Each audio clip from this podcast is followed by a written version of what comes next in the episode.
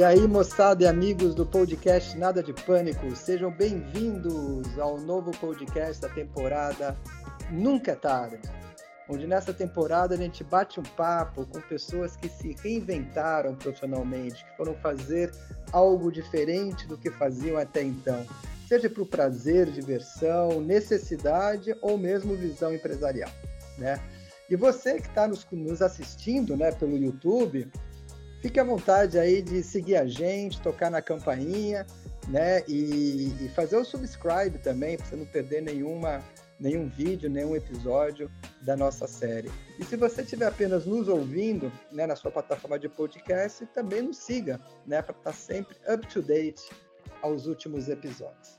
Hoje a gente conta aí com um pessoal muito legal, né, é, para a gente bater esse papo. É, a gente tem o Eduardo Conde, do Rio de Janeiro, tem o, o, Sérgio Azevedo, do Rio de Janeiro também. Eu sou o Ricardo Mandel, sou host do Nada de Pânico, e temos o grande prazer de receber direto de São José dos Campos, no Vale do Paraíba, a Mauri Acatauaçu. Bem, é, o Amauri era formado em engenharia elétrica pela Unicamp, tem uma longa carreira na indústria aeronáutica, tá? Especialmente na Embraer, que deram praticamente quase 20 anos de carreira lá. E hoje ele trabalha com projetos de cidades inteligentes. Depois eu vou querer descobrir o que é isso, né? É... Mas para mim é muito especial hoje, porque o Amauri e eu somos amigos desde os 12 anos de idade, se eu não estiver enganado, Amauri. Né? A gente é amigo de muito tempo, a gente estudou junto no colégio, no ginásio, no colégio. E, e, eu sempre acompanhei a carreira dele, não só acompanhar a carreira, porque a gente continua essa amizade aí desde então, né? A gente vira e mexe, está se encontrando. E, aliás, o que me chamou a atenção foi, a gente estava numa festa esse ano, e justamente conversando né, sobre carreira, sobre negócios, e ele comentou que ele teve que se reinventar profissionalmente. E, meu, na hora eu fiz o link. Porra, tem tudo a ver com a nossa temporada, porque nunca é tarde que a gente fala justamente disso, né? Então, Mauri, queria passar a bola para você, para você dar o seu primeiro oi, mas eu já vou emendar aqui umas perguntas. Como foi se reinventar e por que você precisou fazer isso? Opa, boa noite, Ricardo, boa noite, Eduardo, boa noite, Sérgio. É um prazer estar aqui com vocês, participando dessa temporada do Nada de Pânico e tal. A gente acompanha também, é muito bacana, muito divertido e muito instrutivo o podcast e agora o YouTube. É um prazer estar aqui com vocês. E como o Ricardo falou, somos amigos mesmo desde, desde a infância, praticamente, né? Sempre... É, pois é. Uma vida juntos, né, Maurinho? A vida, e, e, sempre conectados, né? A amizade aí que é da vida inteira, sem, sem dúvida nenhuma. E, de fato, passei por várias transições de carreira. Né? É, o Ricardo estava falando, para começar, minha, minha formação acadêmica foi Unicamp, engenharia elétrica, né? e formado em, na turma de 88. E assim que eu me formei, tinha três opções de emprego naquela época. Tinha é, IBM, como muitos dos nossos amigos e colegas foram trabalhar na IBM, assim de, formado na Unicamp. Então nós é. quase trabalhamos juntos, hein? Quase, não, bati na trave. Assim, era emprego garantido na época. Era IBM, Citibank e Embraer, em São José dos Campos. E como já tinha passado a adolescência aqui em São José e sempre gostei muito de aviação e tal, e aí eu nem pensei duas vezes, né? Das três opções, falei, vou, vou para Embraer, volto para São José e vou trabalhar na Embraer. E aí fui trabalhar com aviação. Então, praticamente minha carreira inteira, hoje, esse ano fazendo 35 anos de carreira, é, desses 35 anos, pelo menos 32, 33 aí foram totalmente ligados com a aviação. E como é que foi esse processo de você se reinventar? Agora, já depois do, dos 50 anos, né? É, não, eu estava até contando pouquinho antes aqui para os colegas, né?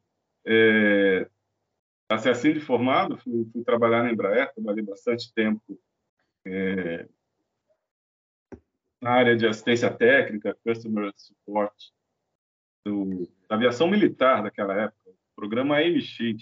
Né? Os, programas, tá. os programas, assim, bastante importantes na época para a Embraer e para a Força Aérea Brasileira para a Força Aérea Italiana. Aí, nesse período, passei praticamente 10 anos na Embraer, de 88 a 99, ou seja, 11 anos, na verdade. E nessa época, eu estava fazendo, é, terminando meu mestrado no ITA, na área de engenharia eletrônica e computação, e voltando lá, lá no tempo, né? Como eu falei, 1998, por aí, e minha tese, a dissertação de mestrado, era relacionada com, com é, seria, acabou vindo a ser, né, como resultado, o primeiro sistema via web de atendimento ao cliente da Embraer. Isso lá em 98, a internet estava começando, né? Quase que não tinha empresa que tinha que tinha website na época, e tal. E e aí, esse, esse trabalho que eu fiz, né, claro, não sozinho, né, com demais colegas da Embraer também, estava é, dando bastante golpe. E aí, estava, assim, chamando bastante atenção, né? Ok? E aí fui convidado, eu era da, da área de assistência técnica e fui convidado a trabalhar na área de, do departamento de TI, dentro da própria Embraer, para fazer a implementação desse sistema web nos vários sites da Embraer. Ela, nessa época, já tinha site no Brasil, site nos Estados Unidos, na Europa, e o trabalho seria esse. Só que, é, nessa mesma época que eu mudei de departamento, o gerente que havia me convidado para ir trabalhar com ele saiu da Embraer, foi mandado embora e entrou um outro. Tinha acabado de entrar. Era novinho de Embraer. Né? E nessa época, como eu disse, eu já tinha 11 anos de Embraer. Só que aí, esse cara, ele resolveu, ele viu que, que esse projeto estava assim, chamando bastante atenção, estava dando certo, estava caminhando bem e tal. Ele resolveu puxar o projeto para ele e me encostou de lado, me botou para ficar escovando o bit. Ou seja, me botou para fazer as coisas mais escanteio. idiotas. Colocou de escanteio, né? É. E aí, eu, claro que eu fiquei puto da vida na época, né? E que eu, eu tinha trabalhado bastante nesse projeto. E aí acabei batendo de frente com ele e tal. E aí um dia, um belo dia, ele pegou e me chamou e disse: "Ah, Maurício, você tem uma semana para procurar é, uma transferência interna aqui dentro da Embraer". E nessa época eu já conhecia bastante gente. Então, todos os lugares que eu ia, eu falei, nossa, Maurício, que bacana, bacana, estamos precisando de gente. Era uma época que a Embraer estava até contratando bastante gente na época. E aí eu ia nas diversas áreas, departamentos, as pessoas que eu conhecia, né? Tinha um bom, que eu tinha bom relacionamento e falava, pô, que bacana, vem aqui trabalhar com a gente e tal. Aí na hora H de tentar fazer a transferência, alguma coisa ali segurava, ó, oh, pô, mas sinto muito, não vai dar, não vai dar para fazer a transferência. Resumindo, a tal da uma semana expirou, aquele antigo chefe me chamou na salinha dele e falou, você está demitido. Caramba. Eu, com 11 anos de empresa, o cara não tinha, na época, nem seis meses de empresa. Ok, paciência, né? Vamos em frente. Aí foi minha primeira transição, ou seja, não foi por, por vontade própria, foi assim, né? Alguma coisa que aconteceu. E nessa época acabou sendo um grande aprendizado. E uma coisa assim que sempre aconteceu minha carreira inteira, sempre fechou uma porta e sempre abriu várias outras em todas as situações que eu já passei. Isso é sempre muito bacana. E aí saí da Embraer, empresa grande na época, né? Como é uma empresa reconhecida hoje no mundo inteiro, sempre assim com bastante tecnologia e tal. E aí um amigo, ou também estudamos junto no Unicamp, mas depois ele acabou se formando na Federal do Rio, o Ajax. E aí ele me convidou, ele estava começando a montar uma empresa de equipamentos de meteorologia aqui no Brasil. Nessa época ele já morava nos Estados Unidos e queria montar a empresa no Brasil. E me convidou para isso. Então eu posso dizer que lá, em, lá nos idos de 99, quando nem se falava em startup, a gente estava começando uma startup aí de bastante tecnologia, de e projeto, montagem, fabricação de equipamentos de meteorologia. Mas era uma sociedade, Amaury? É, ele chegou mais para frente a me oferecer sociedade, mas acabamos não, não virando sócio. E como a empresa era bem pequena, né, era, foi um grande aprendizado de, de, trabalhar em empresa pequena. Foi a primeira vez que eu descobri que uma empresa pequena tem exatamente os mesmos problemas de uma empresa gigante, de uma empresa grande, né? Da área de finanças, uhum. da área jurídica, da área de TI, só que numa empresa grande, você vai no departamento do lado, alguém te ajuda a resolver, ou alguém resolve. E na empresa pequena, você olha para um lado para o outro, não tem ninguém, é você que tem que resolver. É você, né? né? Então, Mas é mais empresa... flexível, não é? Não é, é? não é, muito mais rápido, assim, não tem o processo de aprovação das coisas, não, não, tudo não funciona mais ágil numa empresa muito pequena. Mais, muito mais, muito mais ágil. Mas é, é, bem complicado, porque fica todo mundo uhum. muito sobre, sobrecarregados, mas é um, é um super aprendizado, né? Então, nesse período que eu trabalhava nessa empresa, que chamava Squitter, que existe até hoje, ok? Então, ela existe lá desde 99 e tal, e adoro o pessoal da Squitter, somos amigos até hoje também. E, mas nessa época, é, eu era, trabalhava na área de vendas, mas também trabalhava na área técnica, então eu ia visitar cliente, botava terninho, gravata, não sei o que tal, mas ao mesmo tempo ia para o campo ajudar a montar equipamento, fazer instalação, a gente fez várias instalações em, em aeroporto. Fazia de tudo, né? Fazia de tudo, carregar caixa de, de suprimento, tal. então você faz de tudo, né? Tem que resolver problema de TI, de internet, conexão, então você acaba fazendo, aprendendo bastante. Então foi uma uma época bastante intensa, viajei o Brasil inteiro. É... Saí da aviação dessa época aprender sobre equipamento de meteorologia, sistemas de meteorologia, tal, muito muito bacana. Mas aí tava tava bem nessa empresa também, né? A gente estava crescendo, começando a fazer negócios aqui no Brasil, que ele tinha um escritório nos Estados Unidos e estava implantando aqui no Brasil. Aí que, que eu entrei para ajudar. E aí, nesse meio tempo, é, um, um, outro amigo que tinha sido meu chefe na Embraer, que já tinha saído da Embraer também, que tinha sido meu chefe, ele tinha ido trabalhar com é, na área de construção, grandes construções, com grandes construtoras.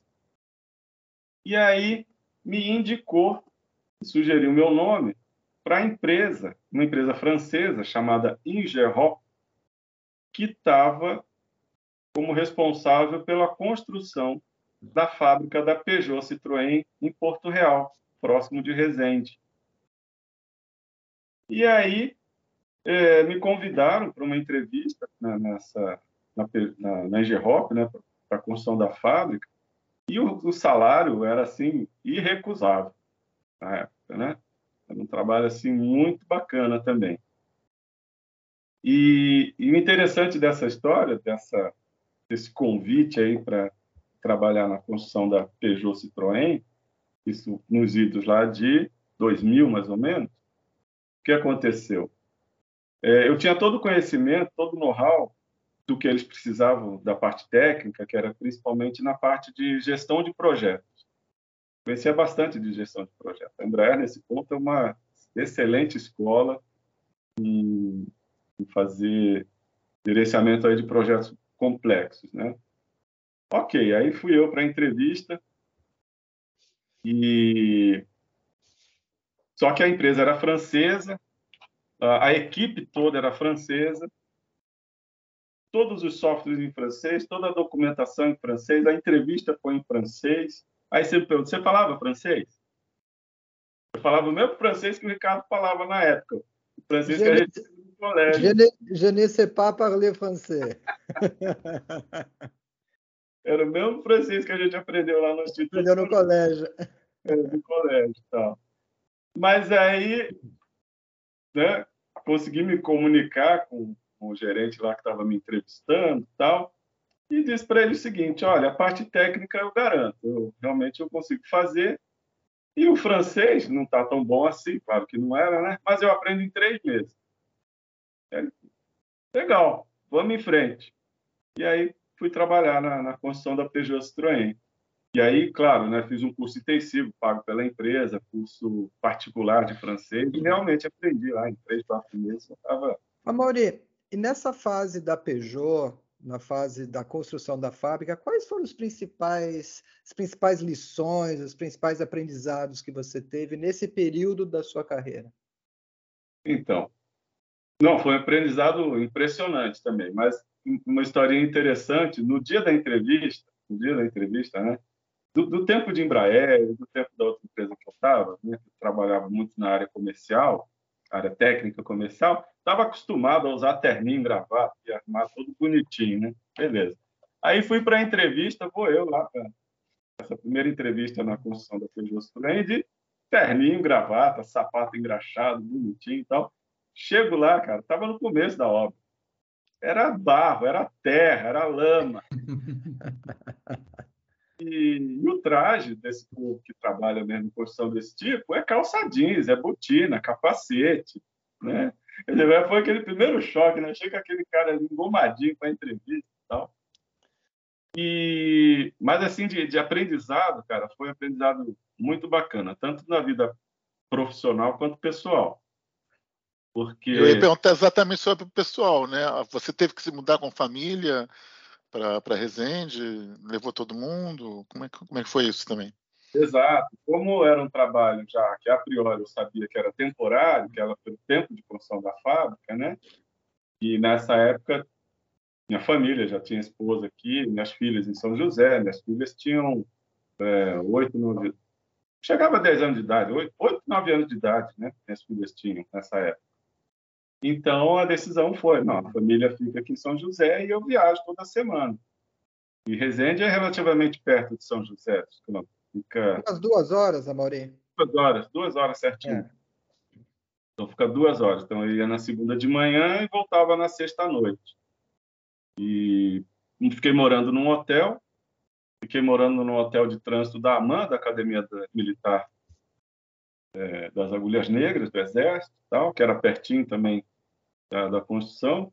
Então foi uma época assim de bastante aprendizado, de aprender uma outra cultura, porque no departamento que eu trabalhava eram em torno de umas 20, 25 pessoas, só tinham dois brasileiros. Você tem alguma coisa para destacar? Sim, desculpa é, entrar assim, mas alguma você pegou num, num, num gancho muito interessante a destacar da, da forma da, francesa de trabalhar, ainda porque são duas empresas muito semelhantes, né? Grandes construções, né? Da, avião, mas tem carro. Apesar de que você na Peugeot foi a construção da fábrica, mas são projetos de grande porte.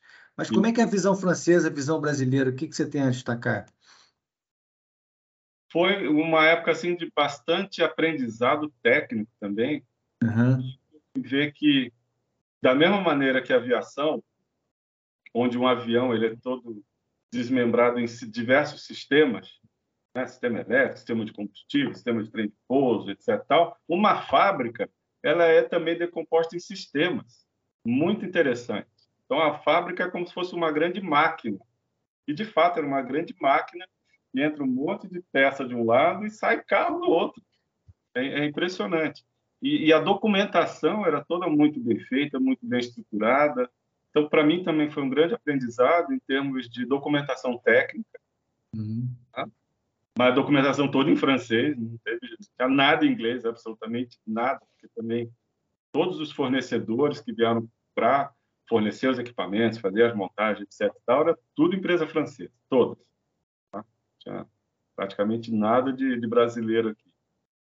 E então foi um grande aprendizado. Os, os softwares que a gente utilizava era tudo em francês também. Né? É, então era como se eu tivesse morado na França sem ter saído do Brasil. Isso foi bem interessante. E fiquei bastante amigo, né? me enturmei é, com esses colegas franceses, que eles sim estavam expatriados, né? muitos deles também sem família tal. Então, toda semana, quarta, quinta-feira, sexta-feira ia embora, mas quarta e quinta a gente saía para tomar vinho, né? ia na casa deles lá tomar um vinho, tomar uma cerveja tal. Então foi uma época assim é, bastante intensa, tanto de trabalho e, e, de diversão também, né? A parte cultural, de conhecer outra cultura tal. Então foi uma época assim muito bacana.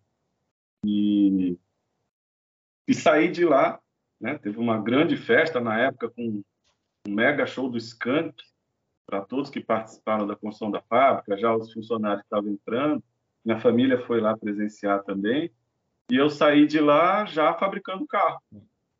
Então, fiquei lá até o fim. Saiu dirigindo um Peugeot ou não? Na época era o Peugeotzinho 207 e o Picasso.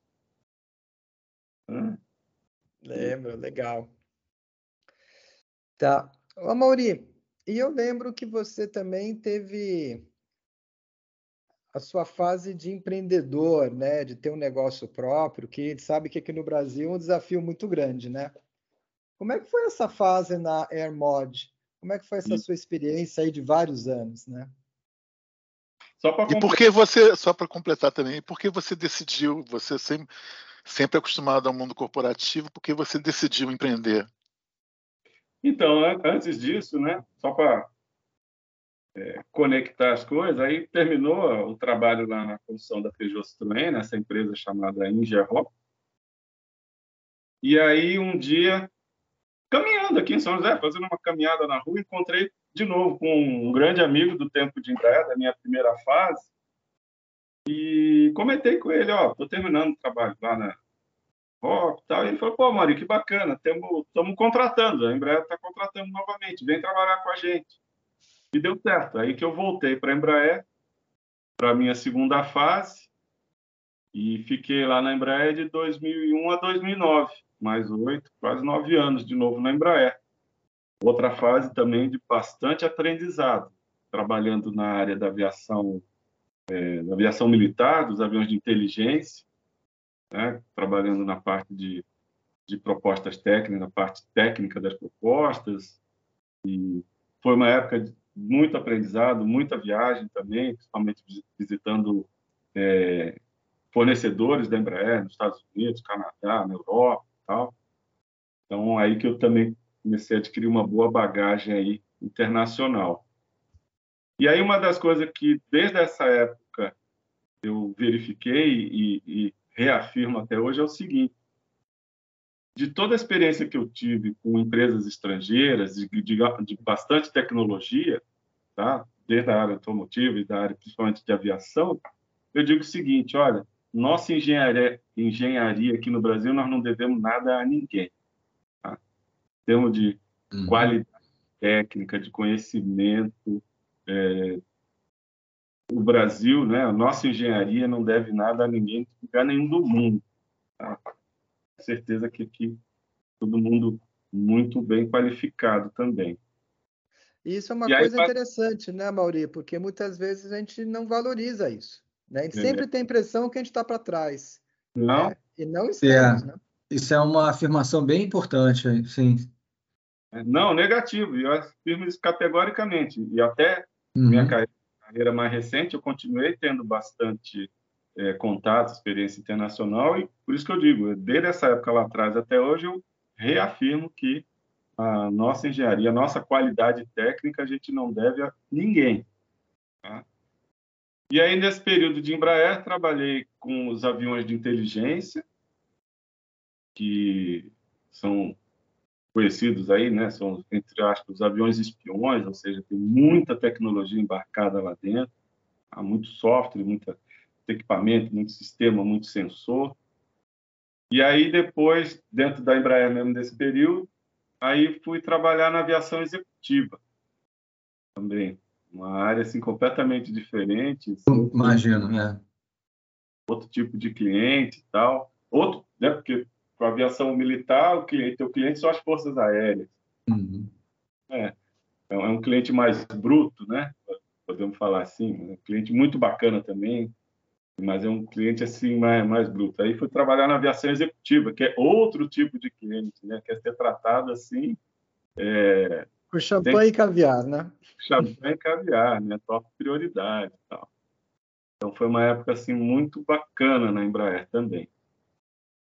E aí, o que, que aconteceu? Aí, lá pelos idos de 2009, é, mais uma daquelas grandes crises que a aviação sofreu, né? Foi depois da crise de 2008. 2008, é. Uhum. E aí, um pouquinho mais tarde, acabou chegando na aviação, chegou na Embraer também. Nessa época, a Embraer tinha 16 mil funcionários. E, de um dia para o outro, numa sexta-feira, véspera de carnaval, resolveu demitir 4 mil funcionários de uma vez só. De 16 para 4 mil. Sendo que nessa demissão dos 4 mil, tinha desde vice-presidente a chão de fábrica e de todos os setores da fábrica. Ou seja, se tivesse um investidor no dia seguinte para montar uma nova indústria aeronáutica no Brasil, no dia seguinte dessa demissão, com aquele capital humano, aquele capital intelectual de aviação, você montava uma outra fábrica de aviões no Brasil, do lado começando com 4 mil funcionários. Tamanho o capital intelectual aeronáutico que foi demitido no mesmo dia, para ser exato, dia 19 de fevereiro de 2009. Caramba, que pelo número que você falou, é. lá, praticamente 25% da mão de obra da Embraer. 25%, né? e dava para montar uma concorrente. Né? Sim, é o que eu falei, você montava um A Boeing teve aqui recentemente, né, comprando lá, negociando, acabou não dando certo, mas estava tentando comprar parte da Embraer. Ou seja, se tivesse uma Boeing ou uma Airbus naquela época, montava a fábrica inteira aqui. Legal. E aí o que aconteceu? Aí, somando meus dois períodos de Embraer, tá, já tinha meus quase 20 anos de Embraer. Né? E para mim foi uma grande surpresa. E nessa época, a minha visão era permanecer por mais outros 20 anos na Embraer. Eu gostava, sempre amo, adoro a Embraer até hoje. Sou assim, apaixonado e, e tenho grande admiração pela Embraer. E, e ah, me via. Ah, ah, não, ia comentar, pô, a Embraer é aquela empresa que dá orgulho pra gente, né? A empresa que deu certo, pô, ainda mais na aviação, que é um mercado tão restrito, né? Sim, sim. De você ter grandes empresas. É, é, de fato, é um orgulho, de novo, aí da engenharia brasileira. É. é, respeitadíssimo. Pelo menos no ramo militar tem dezenas de países né, que utilizam né, o... Não, tanto na aviação, na aviação executiva, na aviação executiva, todas as áreas, sim. É no, no, é no mundo inteiro. Você tenha, se eu não tiver errado, tem um avião Embraer decolando e pousando a cada 30 segundos. Eu já vi essa estatística. Interessante. Não, ah. E eu, eu viajei muito dentro dos Estados Unidos em aviões da Embraer. Sim. Geralmente da American Airlines, os voos internos, era, era Embraer. É, exato. Muito na Europa hoje também, Estados Unidos. Bom, e aí é, saí né, da Embraer, como eu falei, imaginava, eu gostaria de ter ficado pelo menos mais outros 20 anos lá de tanto que eu gostava da empresa, mas ok. É, acabei entrando na, na, lista aí dos demitidos, é isso aí. Aí que eu pensei na vida, mandei, comecei a mandar algum currículo ou outro, né, para algumas vagas e tal. Aí vinha assim aquelas respostas do tipo, ah, sei lá, tá super qualificado, o seu perfil não atende, ou seja, não deu muito certo mandar currículo. Foi... Mauri, desculpa, desculpa a pergunta, mas nessa, nessa fase você tinha mais ou menos quantos anos? 2009 eu estava com 44. 44. Tá. Isso okay. mesmo. 2005, 44, 44, isso mesmo. E aí, é, ou seja, já acumulando uma boa bagagem, uma boa experiência profissional. Tá? Já tinha uma boa experiência profissional. E aí mandei currículo tal.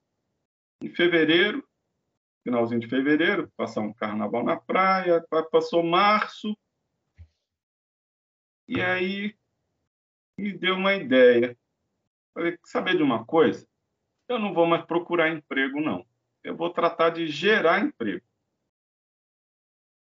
E aí, no dia 2 de abril de 2009, eu comecei a minha empresa, a AirMod. E, e o nome vem de Aircraft Modifications. Por quê? Porque era todo o conhecimento que eu tinha dos meus tempos de Embraer. De trabalhar com, com aviação, de trabalhar uhum. com engenharia náutica, de trabalhar com serviço de manutenção, com serviço de modificação de aeronaves, que é um nicho assim enorme. Tá? É... Só lembrando o seguinte: você, você vende um avião, mas ele vai durar pelo menos 30, às vezes 40 anos na mão de uma linha aérea ou do seu cliente. E nesse período de operação dos seus, que seja 20, 30, pelo menos 30 anos, até 30 anos, ele vai sofrendo diversas atualizações. Então, você tem uma, é, tanto da parte de, de equipamentos aviônicos, eletrônicos, sistema de comunicação, é, instalação de internet, ou seja, N, a modificação de interiores dos aviões também, né? Uhum. Aí chega uma fase que aquele avião não é mais um avião de passageiros, aí você tem que transformar esse avião para cargueiro, tá? Então tem uma tem um nicho muito interessante, muito especializado da área de aviação, que é essa parte de é, o suporte pós-venda, o suporte de engenharia, de manutenção e modificação de aviões que já estão em operação por um bom período. Né? Mas a sua empresa dava consultoria, Amaury? É isso? E a gente trabalhava com engenharia, consultoria e serviço. Você executava a modificação também? A gente executava, a gente uhum. fazia o projeto de engenharia, é, a gente executava a modificação, tá? Tudo com o quê? Com aquele capital humano, aquele capital intelectual que tinha saído da Embraer. Né? Todos que foram meu, meus funcionários foram ex-Embraer, praticamente todos. Né? Todo mundo ali com muito conhecimento em aviação. E comecei a empresa aqui com, com sócios, né? Também eram ex-Embraer, tal. E mas na época também não se falava muito em startup, tal. E foi uma sacada de um cara que tinha sido meu sócio, chamado Anderson, que ele me falou, Mauri, tem a tal de tem incubadora, incubadora de negócios aqui em São José. Né? Porque quando você é funcionário de uma empresa durante 20 anos, praticamente, mais de 20, você manja pra caramba da aviação, da parte técnica do negócio, mas você não manja nada de, de abrir uma Negócios. empresa. Sim. Você não manja nada de plano de negócio, de finança, RH, né? E aí ele veio com essa ideia, ah, a gente pode começar a empresa numa incubadora. E fomos atrás da incubadora de negócio da Univap, né? Universidade Vale do Paraíba. Né? Foi uma grande sacada, porque é ali que ali que a gente começou a aprender a trabalhar com uma empresa, né? Uma boa parte também do aprendizado, ou de poder começar uma empresa, eu aprendi lá atrás, quando eu ajudei a montar a empresa de meteorologia, a Squid, quase que 10 anos antes. Ou seja, ali eu tive o meu primeiro aprendizado como é começar um negócio, como é ter uma empresa pequena, de tecnologia também. Uhum. E aí a gente foi tomando impulso. E como a gente tinha uma boa bagagem de conhecimento é, técnico, aeronáutico e do próprio mercado de aviação, a gente já começou praticamente de início com um, um cliente internacional. Nosso primeiro cliente foi a Linhas Aéreas de Moçambique, então nosso primeiro cliente já foi internacional. A própria Embraer nos recomendava para clientes também. Em resumo, nesse né, tempo de, de AirMod, a gente atendeu como cliente a própria Embraer, atendemos é, forças aéreas, linhas aéreas, atendemos é, empresas que eram fornecedoras de equipamentos da Embraer também, uhum. e atendemos clientes nos cinco continentes, em 20 países. Uau. Nunca pensou em construir, fazer seu próprio avião, suas, suas, suas linhas aéreas? Sim, tivemos um projeto aí bastante interessante também de, de um avião mesmo, propriamente dito, tal, ok. Mas o problema é o seguinte, uma empresa pequena, na hora que você vai precisar de capital, de dinheiro, né, com investimento altíssimo para isso, né, muito complicado, bem complicado mesmo. Mas a capacidade técnica a gente tinha. É que para montar um avião com você certeza. tem que ter uma fábrica, né? É. E, o, e o mais interessante de tudo é, a gente poderia ter, né, do jeito que a gente trabalhava aqui, e em São José dos Campos tem um, um know-how bastante grande indústria de aviação e tem um conjunto de empresas relacionadas com aeronáutica e aviação. Né? Praticamente todas elas são fornecedoras da Embraer. Então, você consegue trabalhar em conjunto com essas empresas, uhum. onde cada uma faz uma parte e você pode atuar como um grande integrador. Né? Uma empresa que fornece serviços de engenharia, outra faz a parte de montagem das peças, outra faz fabricação de fuselagem, outras fornecem os equipamentos propriamente dito, e alguém em algum lugar vai lá e, e faz a integração e montagem final. É, São José dos Campos tem né, esse ecossistema, né, justamente por causa da Embraer, acaba tendo todo esse, esse mundo em volta né, do, da empresa satélite, né? É. Exatamente. E aí a gente começou, a gente começou na, nessa incubadora da Univap. Então ficamos lá em 2009, 2010. Aí graduamos, né? Uma empresa incubada, ela tem toda uma trilha aí de desenvolvimento, de conhecimento e ela ela é graduada. Então, a gente graduou e aí participamos do processo seletivo e fomos para o parque tecnológico, que hoje chama Parque de Inovação Tecnológica. Né? Que é um ambiente... Por sinal, você é o Head of Business, não é isso? Sim. Atualmente. Exato. Aí já entra no, no assunto que eu acho que está todo mundo aqui morrendo de curiosidade para conhecer melhor que é a cidade inteligente. Mas, mas, acho que daqui a pouco a gente chega lá, né? Qual é a, a gente chega lá. A gente chega lá. Porque uma coisa vai conectando com a outra, nada para é... E aí fui lá para o Parque Tecnológico, né? Participamos do processo seletivo, fomos aprovados e tal. E aí tivemos nossa empresa, foi uma das primeiras a ser instalada no Parque Tecnológico, aqui em São José dos Campos. Aliás, convidados aí a, a ir conhecer, tá? Que hoje é um complexo que tem é, congregado ali em torno de 400 empresas. Ali, localmente são 150, mas fazem parte Caramba. do são mais de 400 empresas das mais diversas áreas no Brasil inteiro. E no nosso campus são cinco universidades, tá? E mais esse conjunto todo de empresas. Então, ali é um local mesmo de ciência, tecnologia, inovação, empreendedorismo tal. Então, já vou contar sobre o parque mais em detalhes. Mas aí permaneci lá de 2010 a 2019 como empresa. E aí, nesse período, a empresa teve seu desenvolvimento, sucesso, é, participamos de várias feiras internacionais, Inglaterra, França, Estados Unidos, Canadá, missão empresarial. Por isso que eu digo também que é, de tudo que eu conheci lá fora, né, das empresas de tecnologia, a gente não deve nada a ninguém. E muito trabalho, Maurinho. Sem dia, sem hora, todo dia era dia de trabalho. Ah, quando você é dono da tua empresa, você não tem sábado, domingo, feriado. É. Tá? O dono não, é. O dono não, não tem. Eu cheguei a ter. É, a empresa não chegou a crescer tanto assim, mas a gente chegou a ter, na melhor fase, em torno de uns 40 funcionários. Tá?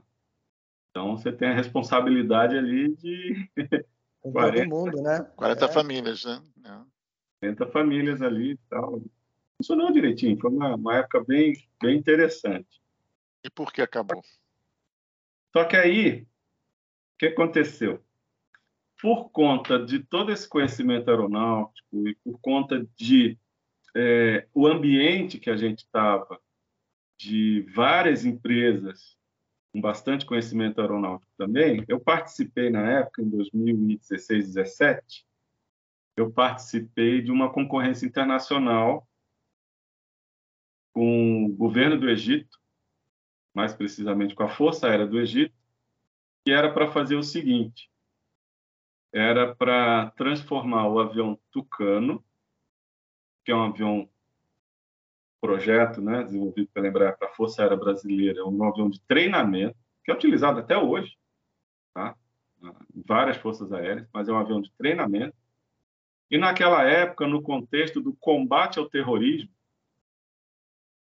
a Força Aérea do Egito queria que a gente transformasse aquele avião de treinamento em um avião de ataque, em um avião armado, um avião militar, uma série de sensores e, e, e totalmente armado.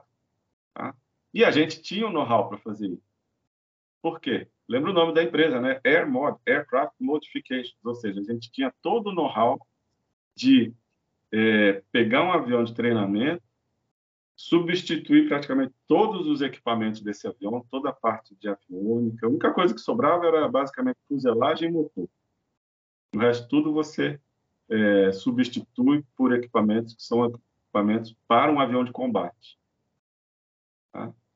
É, então a gente tinha todo esse know-how, aí participamos dessa concorrência internacional, ganhamos, competimos na época com a Embraer, com empresa americana, com empresa é, europeia também, e ganhamos essa concorrência.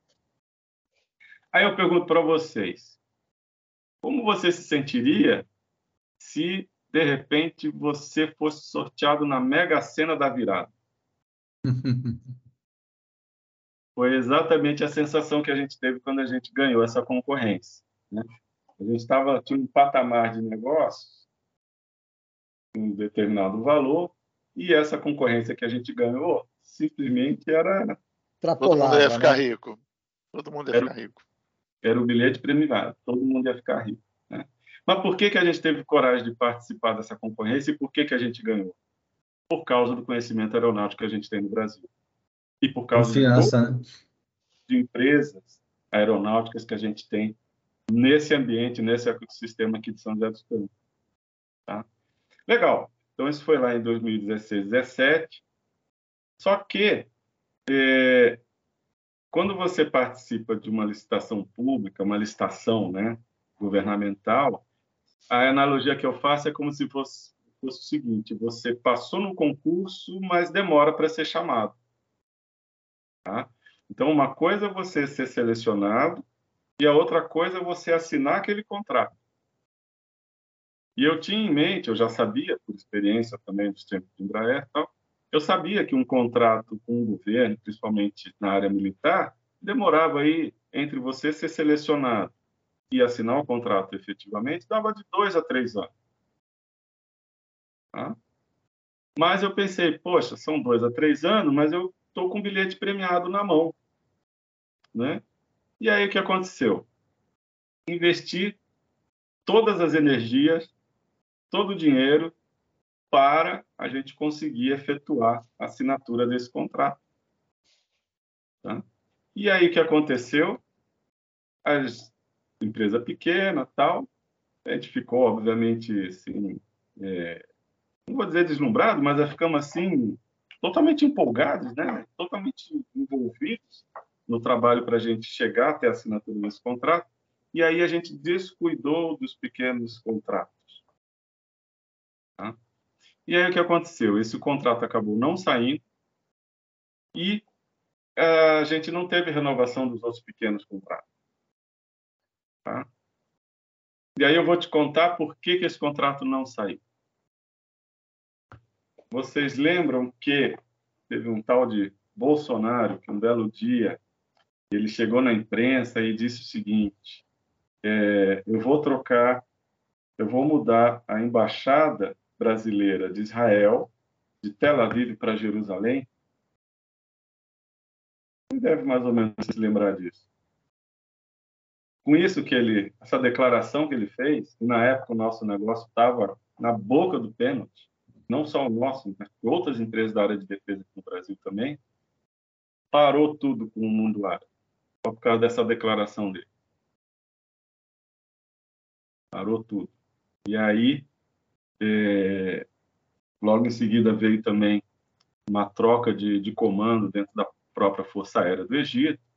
E aí, com essa troca de comando, acabam mudando as prioridades e o nosso projeto esfriou e morreu. Né? Então, acabamos não assinando o contrato. Engavetaram aí... o projeto. E... Literalmente. Engavetaram o projeto. É, é. Engavetaram. Sim. E aí, é... Da alegria e tristeza, né, Maurício? Nossa. Não, exato. É a montanha russa, né? É. Tive todo o apoio, aqui no Brasil, eu tive todo o apoio da diretoria do Parque Tecnológico, da Prefeitura de São José, do Comando da Aeronáutica, do Ministro da Defesa do Brasil, do Embaixador do Brasil no Egito, tá? Ou seja, esse nosso projeto estava assim como prioridade aqui no Brasil também e, e, e no Egito também também estava bastante interessado, mas acabou é, não saindo em função disso. Só que aí eu consumi o caixa da empresa. Né? Fez muita documentação, o anteprojeto, a gente entregou muita coisa para eles antes de assinar o contrato, até, mas aí esvaziou o caixa da empresa. Aí, quando chegou nessa altura, em torno de 2019, é... acabou o dinheiro, simplesmente acabou o dinheiro. Uma empresa não funciona sem dinheiro. De, de chegar na seguinte situação: a gente tinha, por exemplo, oportunidade de negócio de atender o centro de manutenção da Gol lá em Belo Horizonte. É, a gente não tinha dinheiro, a empresa né, não tinha dinheiro para eu ir de São José a Belo Horizonte visitar o cliente. Ou seja, zerou, morreu por falta de oxigênio. Uma pena, né? Porque a versão militar do Tucano, que se sabe, é um sucesso mundial, né? Com certeza. E, mas aí, a Força Aérea do Egito, né, com toda a documentação que a gente entregou para eles, é, fizeram lá uma engenharia reversa, né, a gente não entregou o projeto, mas entregou o que deveria ser feito, né, não, uhum. e foram se meter a fazer as modificações no avião. E derrubaram o avião. E derrubaram o avião. E você não recebeu nada? Você deu, deu seu capital intelectual para eles e não recebeu nada, nada? Não recebemos nada. Aí eu sei que lá Nossa. em. Mas você, você fala que fracassou, né? A tentativa, a tentativa deles fazer o, o trabalho fracassou. Eles tentaram e, e, não conseguiram, porque tem muita tecnologia envolvida nisso, principalmente aerodinâmica, na parte de você acoplar um determinado armamento embaixo da asa de um avião não é simplesmente em função de peso ou dimensão, não. Você tem todo um estudo aeronáutico, todo um estudo aerodinâmico envolvido, né? E não é qualquer país que consegue fazer esses estudos também, tá? A gente faz aqui. Aí me chamaram de volta lá em 2020 para entender o que, que eles tinham feito de errado. Aí eu fui lá, para mais uma consultoria lá, explicar, né, que na ideia aí de, de alguma maneira tentar retomar o projeto, mas aí acabou também não... Pelo menos, pelo menos dessa vez foi pago, Amaury? É, Essa foi. Consultoria? Pelo menos dessa vez foi. Entendi. Ai, pessoal, quanta história, né, que a gente... E aí... Está é, ouvindo hoje. É, e aí, completo. Bom, é, tudo isso contando, porque uma coisa vai conectando com a outra, né? Então, eu passei lá praticamente 10 anos no ambiente de parque tecnológico. Mauri, Mauri, Mauri, deixa eu só fazer um break agora. Já já a gente fala um pouquinho disso, sobre essa sua mudança para o parque tecnológico, ok? E porque o papo está muito interessante, né? Sobre o mundo, né, da aviação de maneira geral, que você tem um conhecimento tão profundo. E eu tenho certeza, né, que o pessoal que está ouvindo está aprendendo muito, né, com a Mauri e a Catalassu. E vocês aí que estão nos vendo, nos ouvindo, é, fiquem à vontade de nos seguir, de dar o seu joinha, de compartilhar aí com seus amigos, parentes, vizinhos, enfim, para as pessoas que, que essa história de vida né, e de carreira que o Mauri está passando para a gente possa ajudar e inspirar de alguma forma. Né? Eu acho que a gente está vendo uma história de muitas mudanças né? Mostrando que sempre é tempo, apesar dos das situações da vida, como a Mauri mesmo falou, fecha uma porta, abre outra. Eu acho que isso acaba fazendo parte, né, das pessoas que trabalham com foco. E então tenho certeza que essa história pode estar, tá, pode ser uma inspiração para muitas pessoas, né? Então fique à vontade aí de seguir e compartilhar. E ative o sininho. Pra... E ativar o sininho, né? Agora, voltando para você, Amaury, antes de você contar um pouquinho sobre o parque tecnológico, é, você entrou em pânico em algum momento nesse período todo?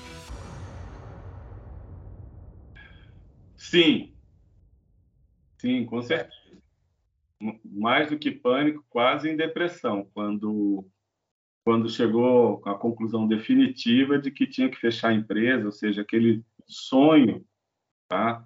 É, profissional, aquele sonho de fazer um, um projeto importantíssimo, um projeto que envolveria a minha empresa, meus colegas, meus sócios, as empresas aqui de São José que estão tá, trabalhando conosco e tal, ali foi um momento ali muito, muito, muito, muito difícil.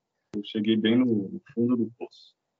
E, e nessa jornada, Mauri, né, que você contou, principalmente quando você estava com a empresa, como é que foi o apoio da família, dos amigos? Porque né, encarar de montar uma empresa é um desafio muito grande, né? Como é que foi isso?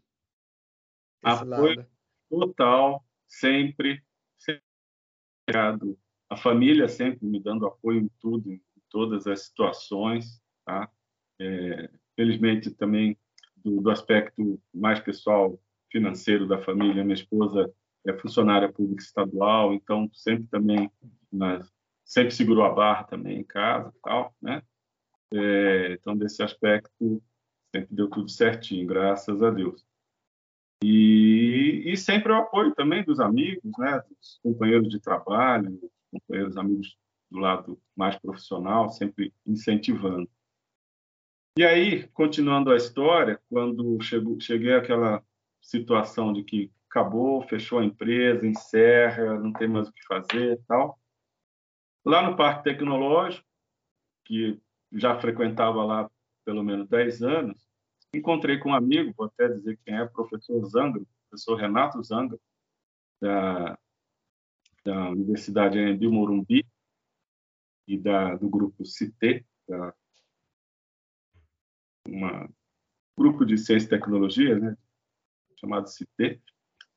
Ele já me conhecia, ele estava acompanhando a minha história, ele viu que tinha dado errado, e ele sabia que eu já tinha feito mestrado e quase doutorado no UTA também. Ele falou, pô, Maria, eu sei que você, você gosta de ensinar, você gosta de dar aula? Eu gosto, adoro ensinar.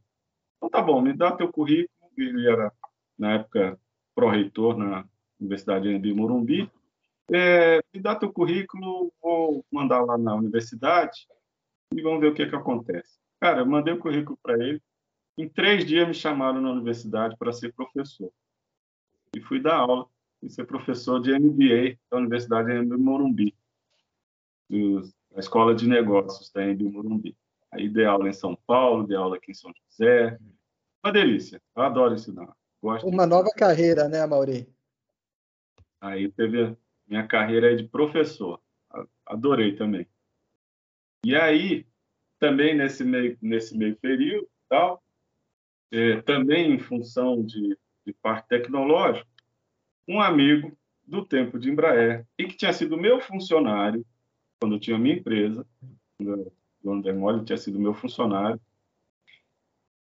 ele estava ajudando a trazer uma empresa de energia eólica aqui para São José dos Campos e queria instalar, é uma empresa de engenharia e projeto de energia eólica, e queria instalar essa empresa no parque tecnológico.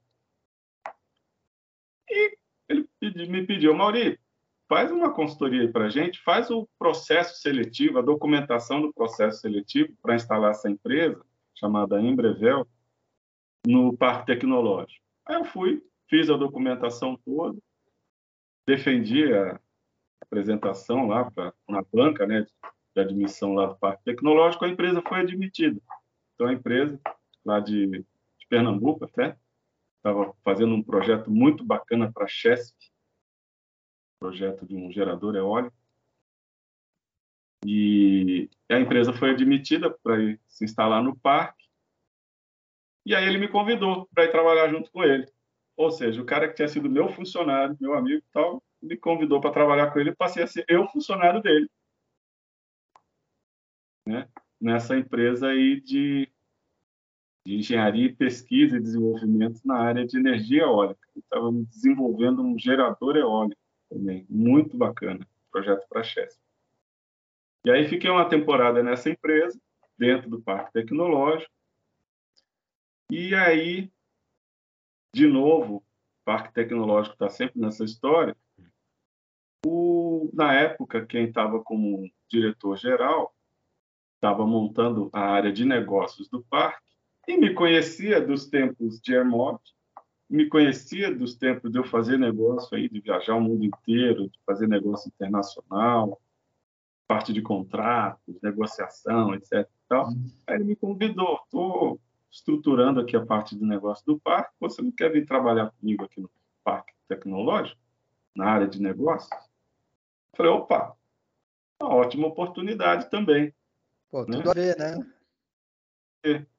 E aí estou lá desde outubro de 21. Então, ou seja, acabei de fazer dois anos nessa área aí, dentro da área de desenvolvimento de negócios, hoje Parque de Inovação Tecnológica de São José dos Campos. É, numa área nada a ver com aviação. Agora, a área que eu estou cuidando, responsável, é, é negócios com o setor público. E um dos principais projetos que a gente está envolvido é o de cidades inteligentes. Ô, Mauri, queria aproveitar para você explicar um pouquinho para a gente, né? O que é uma cidade inteligente? Cidade inteligente é uma cidade com pessoas inteligentes. É uma cidade onde, principalmente, é uma cidade que investe muito em educação. É uma cidade que é, se preocupa com o aspecto social da, da população. Uma cidade inteligente é uma cidade que onde o, o, o, setor público, né, o poder público, se preocupa com a otimização de recursos, né?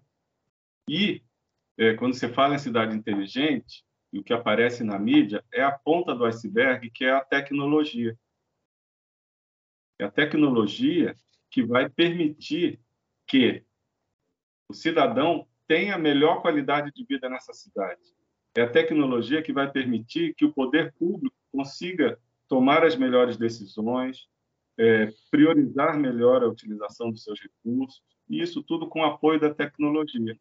Então, é, e, e, de fato, vou citar um exemplo.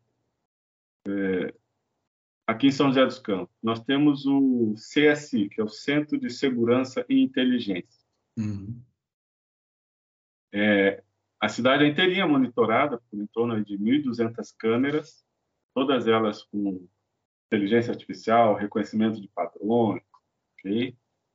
onde você consegue integrar no, no mesmo sistema ah, todas as forças de segurança, desde municipal, estadual e federal. Então, você tem a Guarda Civil Municipal, pessoal da área de mobilidade, assistência social do município. Nesse mesmo sistema, você é, está integrado do Estado, a Polícia Militar do Estado, a Polícia Civil do Estado, Defesa Civil, e da área federal, você tem a Polícia Federal, a Polícia Rodoviária Federal, tudo isso integrado no mesmo sistema, tudo isso com tecnologia. Uhum. Tá? Mas o que, que acontece de fato? O que, que o cidadão percebe de fato? Segurança na cidade. Depois, a, a gente... nesse sistema, os, os, índices de criminalidade, os índices caíram, caíram. assim muito. É, a Maria, existe então também uma, uma parte que a gente também pode dizer que existe um automonitoramento da cidade em relação, né, em relação a si mesma, né? Você não precisa detectar e chamar alguém, o próprio sistema já, já, já cuida disso.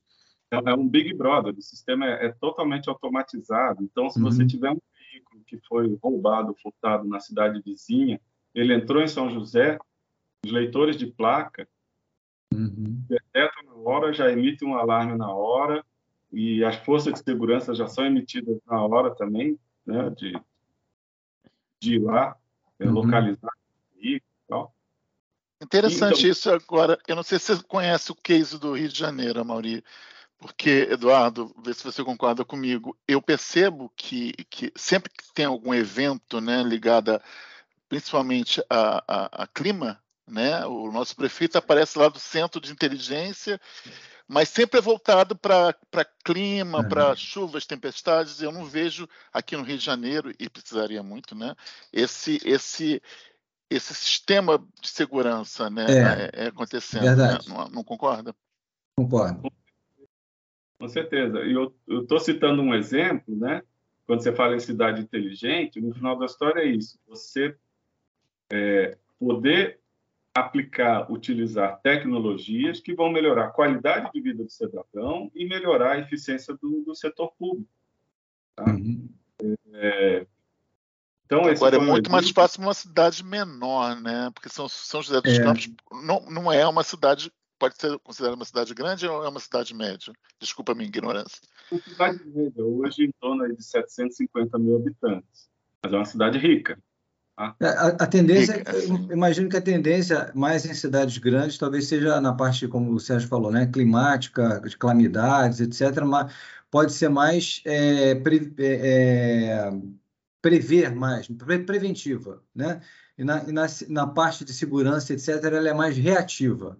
Quando ela vê algum, alguma é. coisa acontecendo, aí que vai acionar, ela não consegue fazer uma análise de campo para é. alguma atuação preventiva. Imagina né? um sistema desse aqui no Rio de Janeiro, que, é. com vários morros, montanhas e enfim. E fora a geografia, vários, exatamente. É, a geografia, geografia super, realmente é uma das mais complexas do mundo. É. é. O Amauri, deixa eu aproveitar, né, que falaram do Rio de Janeiro. Você já teve algum contato com a prefeitura do Rio para vender algum tipo de sistema inteligente? Boa. Com o Rio de Janeiro, não exatamente. A gente está em contato com cidades aí do Rio Grande do Sul ao Amazonas. Tá? Os negócios que a gente está fazendo do, do Parque de Inovação Tecnológica, é, a gente está em contato, propostas em andamento, projetos em andamento e tal, é, no Brasil inteiro. E isso, cidades grandes, médias e pequenas? Desde São Paulo, capital, até uma cidade pequena, Nossa, no Rio Grande do Sul, com 40 mil habitantes.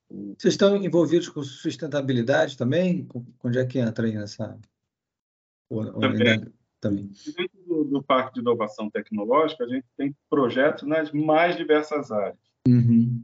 Então, a gente tem projetos na área de saúde, na área de saneamento, na área de águas, na área de cidades inteligentes, na área de sustentabilidade. A gente está começando agora alguns projetos na área de ESG também, okay? então voltados também à parte social, à parte de empreendedorismo social. Então, a gente tem N projetos.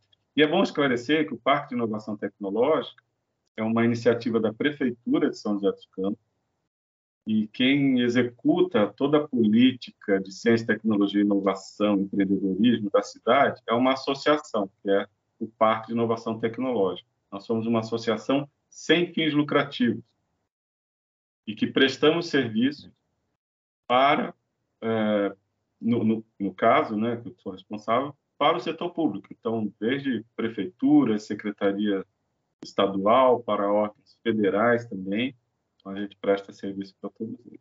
E também a gente tem uma área de negócio também focada em fazer negócios com é, empresas. Então, a gente tem negócio, por exemplo, com a Nestlé, com a Embraer, com a General Motors, Samsung, Bayer, ou seja, N empresas, grandes empresas também. É, porque aí acaba não sendo só a cidade inteligente, né? Acaba abrangendo é, um mundo muito grande de, de empresas também que podem se beneficiar de tudo isso. E, e para ter uma ideia, Mauri, pensando né, nesse conceito de cidade inteligente, o leque né, de opções ou, ou, de produtos, não sei se pode se falar dessa forma, é, que podem ser oferecidos né, para uma empresa ou para uma, uma cidade, a gente está falando de mais ou menos quantas opções, né? quantos tipos de produtos diferentes? Só para ter uma ideia, mais ou menos. É, só, só para esclarecer, Cidade Inteligente é um dos projetos, é um dos, né? É, um dos negócios que o parque faz. Com, com empresas é outro tipo de, de negócio, tá? Com uma empresa normalmente são são os projetos que a gente chama de inovação aberta, um projeto tá. muito mais focado a parte de pesquisa, desenvolvimento e inovação. Então, com grandes empresas são mais esses projetos de desenvolvimento tecnológico. E, e quando a gente fala assim, agora voltando do assunto da cidade inteligente, você tem as é, possibilidades de projetos nas mais diversas áreas. Tudo que você pode é, pensar em atendimento ao cidadão. Por exemplo, na área de saúde, você tem N sistemas que você pode otimizar o atendimento de saúde, principalmente da saúde pública. A gente tem várias empresas dentro do próprio parque que desenvolvem é, sistemas e metodologias para melhorar o atendimento de saúde. Na parte de equipamentos, é, na parte de IoT, internet das coisas. É, você pode fazer monitoramento de água, você pode fazer toda a parte de saneamento de água também, utilizando bastante tecnologia. É, projetos na área de mobilidade, né? é, na parte de trânsito, na própria parte de mobilidade da cidade, né? sinais inteligentes, semáforos inteligentes, é, monitoramento, é, sensores que você instala nos diversos veículos, que vai, por exemplo, monitorando qualidade de asfalto e, e assim definir prioridades, né? onde que você deve melhorar o tapar uhum. o asfalto de uma cidade. É, em São José dos Campos, a gente tem um sistema, todas as árvores de São José dos Campos, ela tem lá um tagzinho com QR Code, falando da saúde daquela árvore. Um dos primeiros, principais problemas que aconteceu agora nessa chuva em São Paulo foi a queda de árvores. Sim. Uhum. Então, todas as árvores de São José dos Campos, elas têm esse QR Code, onde você acompanha a saúde dessa árvore, você sabe se ela está na fase... Interessante. Okay? Então, sim.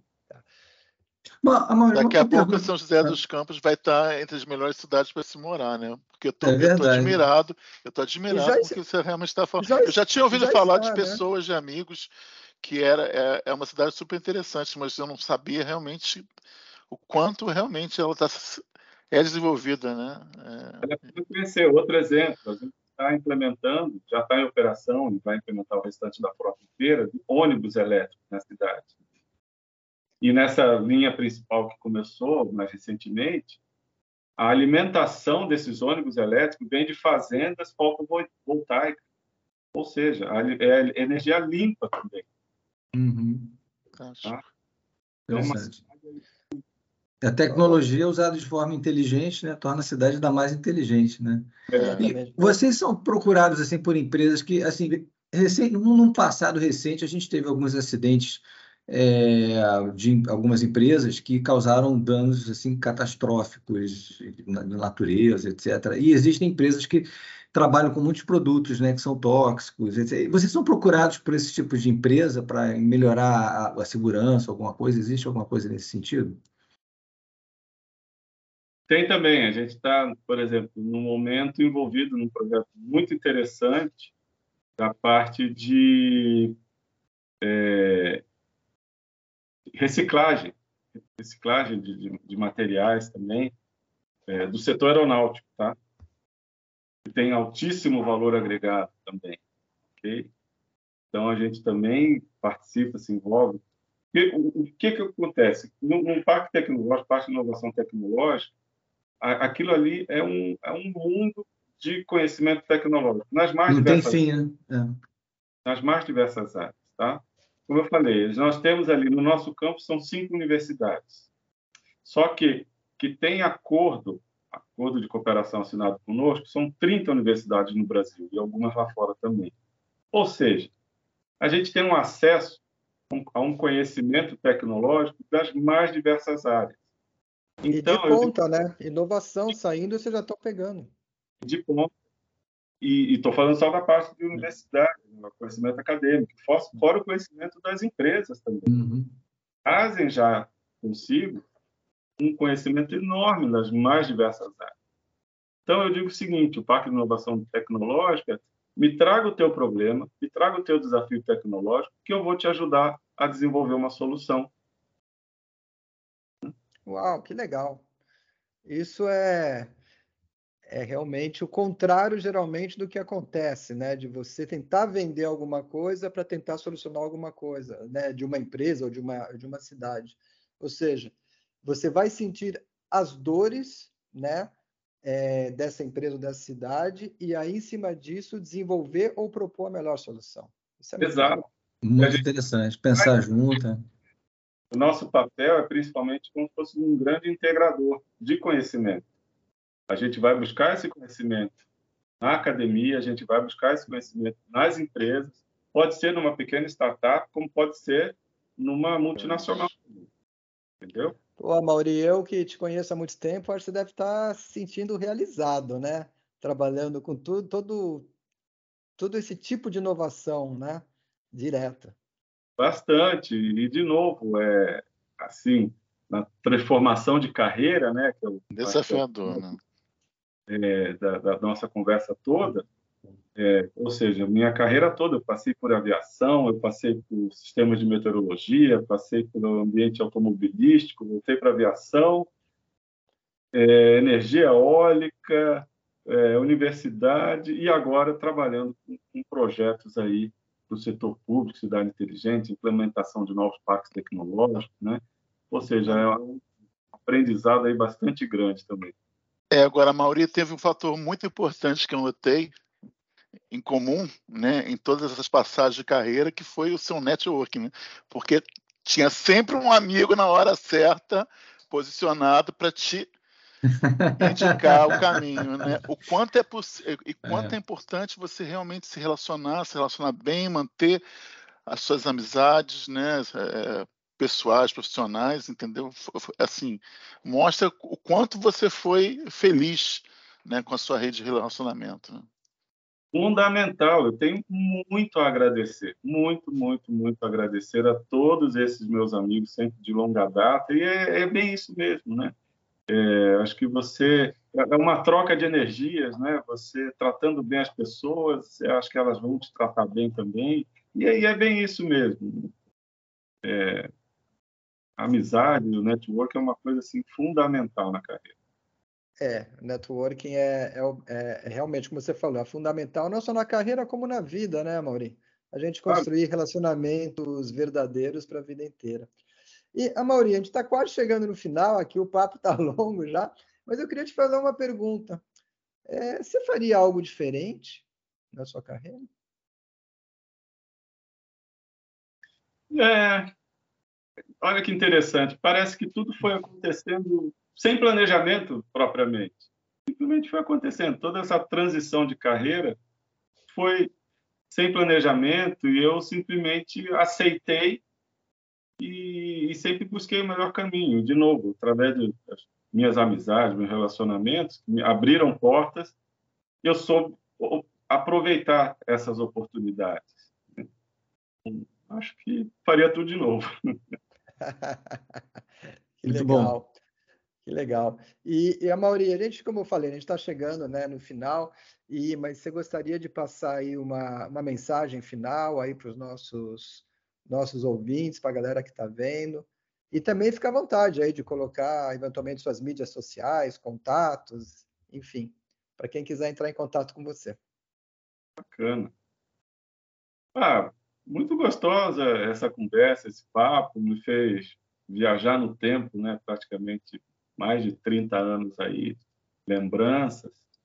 E acho que como mensagem é sempre ter uma postura positiva qualquer situação que acontecer na vida. Sempre ter a postura positiva, sempre acreditar que vai dar certo, sempre batalhar para que as coisas aconteçam e que dê sempre tudo certo. Eu acho que o fundamental é isso, ter sempre essa, essa postura muito positiva e muita resiliência também. Várias situações as coisas não são fáceis, é importantíssimo ter a resiliência, você ter a sua família do teu lado o tempo todo, você ter amigos com quem contar sempre o tempo todo também, isso que faz te, te mover e ir sempre em frente também. Ah, que legal, Mauri. Show de bola. Queria agradecer muito aí o teu tempo e, e, e, você abrir, né? Na verdade, a sua vida, a sua vida profissional. Muitas vezes não é fácil, né? Porque, como você colocou, não são apenas de bons momentos, né? Tem muitos ups and downs, né, que a gente acaba tendo que passar e, e, e eu agradeço muito você ter, ter exposto tudo isso, né. Tenho certeza que, que de alguma forma isso pode servir de inspiração e incentivar outras pessoas também. Né? E agradecer muito o Sérgio, né? o Sérgio Azevedo, o, o Eduardo Conde, né? que participaram aí desse papo, dessa conversa, enfim. Acho que a gente aprendeu muito hoje, né, um monte sobre tecnologia e, e eu acho que tem essa lição muito grande de networking, né, como foi bem levantado pelo Sérgio. E eu queria lembrar, né, que ah, demais, né? que, que o Nada de Pânico ele é produzido por um grupo de profissionais sêniores do mercado, justamente mostrando ou querendo mostrar né, que não existe um limite de idade para você aprender, para você ensinar, para você ir atrás de novos desafios, ir atrás dos seus sonhos, enfim. O mundo está aí sempre para a gente ir atrás e realizar alguma coisa, né? E aí, assim terminamos né, o, o, o episódio de hoje com a Mauria Catalassu. E fique à vontade de seguir a gente aí nas mídias sociais, no Instagram, a gente tem o Nada de Pânico Team, a gente tem no LinkedIn a nossa página também, tá? E, e terminamos aí, né, dando um grande abraço aí para todos. É, e vamos de nunca tarde. Afinal, a vida ela é repleta de oportunidades. Então, tchau, pessoal. Uma boa noite a todos. É. Boa noite, um abraço.